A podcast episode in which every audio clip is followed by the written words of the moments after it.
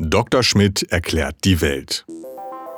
Als Universalgelehrte der ND-Redaktion weiß der Wissenschaftsredakteur Dr. Steffen Schmidt auf fast jede Frage eine Antwort. Und falls nicht, beantwortet er einfach eine andere. In Niederfino gibt es ja ein neues Schiffshebewerk. Das hat sich nach Berlin, brandenburgischen Traditionen super lang verzögert, bis endlich eingeweiht worden ist. Ich glaube vor drei, vier Wochen. Äh, doppelt so teuer, und äh, wie geplant und ich glaube sieben, acht Jahre Verzögerung. Für was braucht man überhaupt ein Schiffshebewerk? Tja, wie der Name schon sagt, um Schiffe zu heben. Ja, nee, also die, die, das Problem ist ja, die Schifffahrt auf, auf Flüssen hat ja mit Gelände zu tun. Und das Gelände hat Anhöhen und Täler und also Zeug. Und äh, zwischen Oder und Havel ist ja zum Beispiel schon mal der durchaus nicht unerhebliche Hang des Oderbruchtals. Ne? Und dieser Höhenunterschied von über 30 Metern, der dann zum, zur Havel zu überbrücken ist, der muss irgendwo überbrückt werden. Und da, man, da das Wasser ja nun mal blöderweise nicht einfach so über den Berg läuft, äh, muss man also technische Hilfsmittel machen, finden.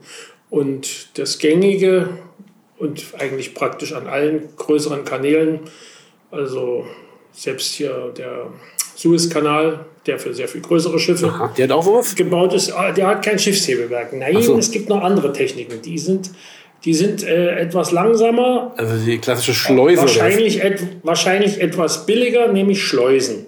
Mhm. Das heißt also, man baut, je nachdem, welche Höhenunterschiede zu überwinden sind und wie groß die Schiffe sein sollen, die da von A nach B sollen, eine oder mehrere ineinander, hintereinander gestaffelte äh, Schleusenbecken, die dann jeweils äh, Tore nach hinten und vorne haben. Und das Prinzip ist dann einfach, dass der kommunizierenden Röhren, dass äh, man also in ein solches Schleusenbecken das Wasser reinlaufen lässt, mitsamt der, von oben, mitsamt der Schiffe, die von oben kommen. Ne? Und dann wird das Wasser entweder nach unten abgelassen oder abgepumpt, so dass es, bis es auf das Niveau gekommen ist, wo das untere Schleusentor dann den Ausgang auf gleichem Niveau bietet. Und je nachdem, wie groß der Höhenunterschied ist und wie groß die Schiffe sind, braucht man dann eben dafür mehrere Schleusenstufen. Ja, das dauert auch Ewigkeit. Das dauert ewig, genau so ist es. Und das war an, zwischen, am Oder-Havel-Kanal äh, vor 1934 eben auch so. Die hatten also eine, Schleu eine mehrstufige Schleuse und das dauerte halt. Mhm. Jetzt haben sie so eine Art Schiff äh, Jetzt haben sie einen Fahrstuhl für das Ganze. Also es ist wie bei den Menschen. Auf einer Treppe dauert es in der Regel etwas länger als mit dem Lift. Ne? Und der, der Punkt ist eben nur, also, dass der Lift halt äh, für etwas größere Lasten ist. Also, mhm wenn ich das recht erinnere, ist das Ding äh, mit Wasser gefüllt, ist der Druck, glaube ich, 6000 Tonnen schwer. Mhm. Also das ist schon ordentlich. Also. Mhm. Und, äh, aber sie benutzen durchaus etwas, was man auch vom Fahrstuhl kennt. Nämlich? Damit man nicht so furchtbar viel äh, Energie verbraucht fürs Heben. Sie haben Gegengewichte. Ah, ja. Das heißt, äh, letztlich muss nur der, der, der Masseunterschied zu normal bewegt werden. Also total ökologisch eigentlich. Also es Vergleichs, also die, die, reine, die reine Bedienung ist, ist, ist Benutzung ist energetisch recht effizient.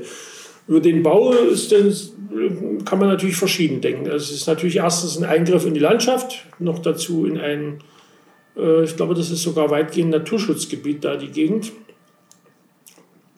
Und insofern sind die Eingriffe natürlich auch nicht unproblematisch. Aber es war eh schon eins da, Insofern war der Eingriff schon da, der, der, der entscheidende gewissermaßen. Und äh, denn das alte ist ja auch schon eine ganze Weile in Betrieb und ja, ist bloß eben zu klein gewesen für die Schiffe, die man heute gerne über die Kanäle fahren lässt. Und äh, steigt denn der Verkehr auch äh, auf den Schifffahrtsstraßen? ja, also in Zeiten von Corona und sonstigen Krisen ist er eher ab, abgeflacht etwas. Aha. Aber im Ganzen gesehen muss man damit schon rechnen, dass äh, mehr Handel mehr Verkehr produziert. Es ist eben natürlich so, dass auf dem äh, Wasserweg in der Regel nur Schüttgüter und andere äh, Frachten äh, verbracht werden, die, wo also relativ große Mengen von einer Sache von A nach B sollen. Also der typische Industrielieferant, der just in time äh, 50 Karosserieteile und äh, 50 äh, Getriebe anliefern soll, der wird eher auf diesen Weg nicht zurückgreifen. Der greift allerdings auch meistens nicht auf den Güterzug zurück, weil wenn äh, nur einen halben, halben Güterwagen oder nur einen halben Container äh, zu, zu liefern hat, dann sind die Zahl der Rangiervorgänge eben auch äh, entsprechend zeitraubend. Und Vor allem ist doch jetzt auch zu wenig Wasser da, oder? Im Sommer. Das ist äh, ein Problem, was jetzt so langsam auch akut wird. Äh, akut wird. Äh, auf der Oder und in den Kanälen ist mir das jetzt noch nicht so zu Ohren gekommen, so massiv. Aber letztlich ist ein Kanal, der Oder-Havel-Kanal heißt ja nicht nur ein Oder-Havel-Kanal, sondern letztlich ist es ein Oder-Havel-Elbe-Kanal, weil über die Havel geht dann der Weg weiter Richtung Elbe. Und auf der Elbe hatten wir ja in diesem Sommer tatsächlich äh, für größere Lastkähne durchaus Schwierigkeiten. Und das wird sicherlich zunehmen. Und die Frage ist eben, wie viel davon auf Dauer äh, problematisch äh, wird und wie man das lösen kann. Also es gibt ja noch mehr Kanäle, die jetzt erstmal von, dem, von den Wasserläufen so halb unabhängig sind. Ich meine, das Wasser muss natürlich auch irgendwo herkommen. Also der Mittellandkanal zum Beispiel, der dann gen, gen Westen geht, an den letztlich dieser Oder-Havel-Kanal auch mehr oder minder Anschluss hat. Aber trotz alledem, das Problem ist wirklich, wenn Elbe und Rhein und Oder als Wasserwege zunehmend schwierig werden und oder nur noch kleinere dann ist da der beste Aufzug. Dann ist der ganze Fahrstuhl für die Katz, ja. Aber zumindest ist er technisch halt sehr imposant. Also sieht ja ein bisschen aus wie der Eiffelturm. Also das alte Schiffssäbewerk sieht ja ein bisschen aus wie Naja, die, die, die Strukturen. Also das sind vernietete Stahlträger. Da, das ist das Gleiche, was eben. Das ist ja noch sehr lange in Gebrauch gewesen, dass man Stahl eben nicht verschweißt hat, sondern genietet hat. Ist das besser eigentlich? Es ist auf jeden Fall materialaufwendiger. Mhm.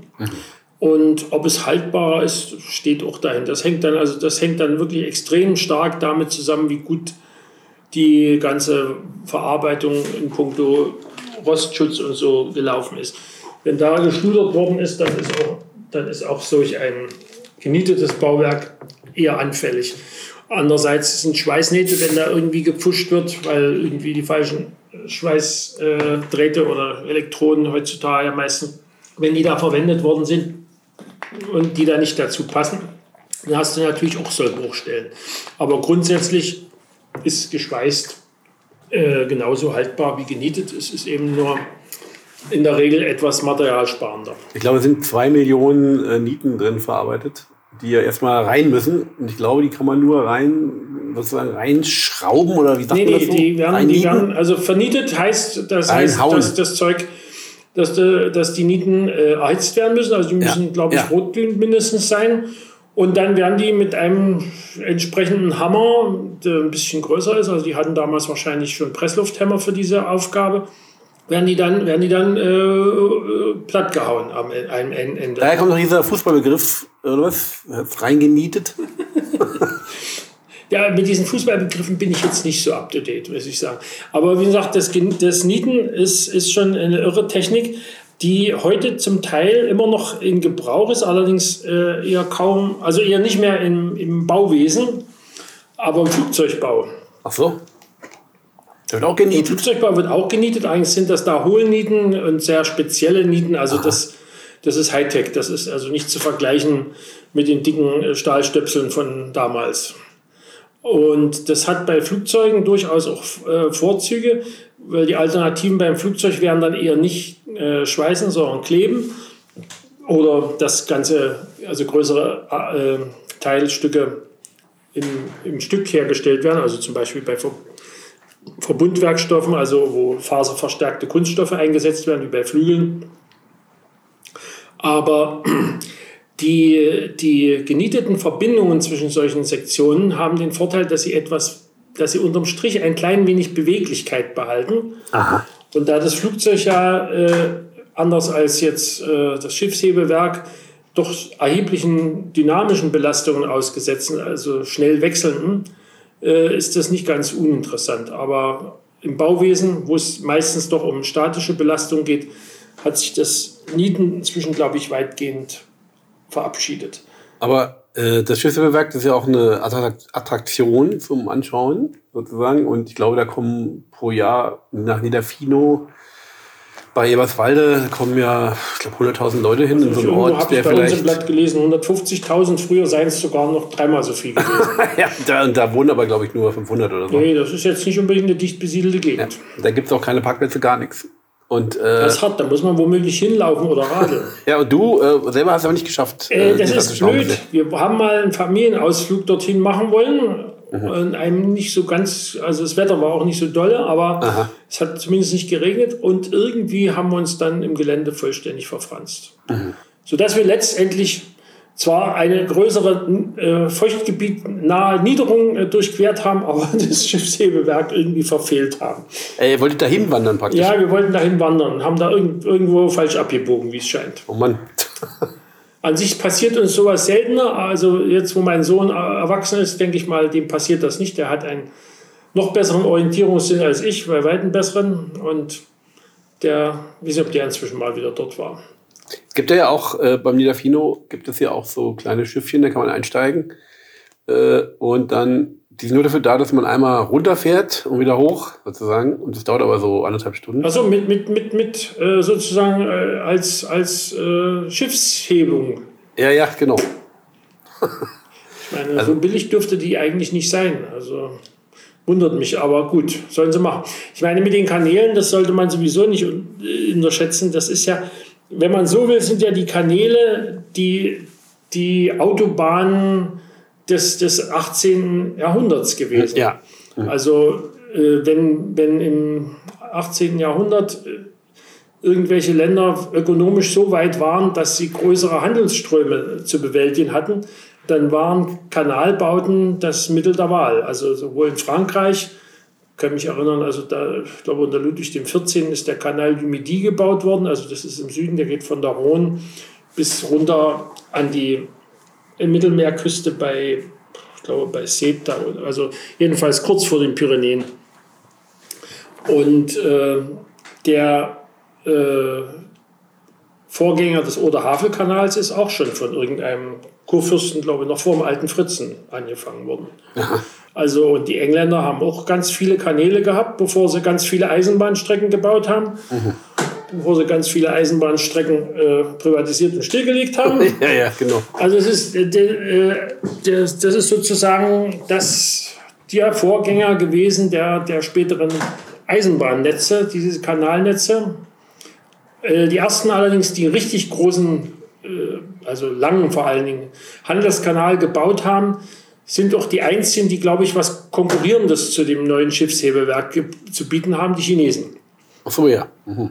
Die haben schon unter den Kaisern, ich oh, frage mich mal, das müsste in der Ming-Dynastie in der frühen passiert sein, also auch schon mindestens äh, 400 Jahre her, also noch vor, den, vor dem Kanal du Midi und hier dem oder Havelkanal, haben die diesen, diesen äh, Kaiserkanal, der von, von Südchina nach Nordchina geht. Also über etliche, ich glaube, das, das geht, glaube ich, schon über 1000, mehr als 1000 Kilometer.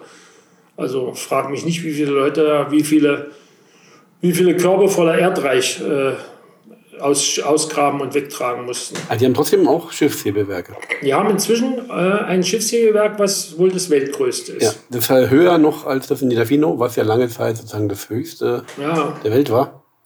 Jetzt vorbei. Tja. China die gewinnt auch Chinesen hängen uns überall ab, ich sagte. ND Journalismus von links.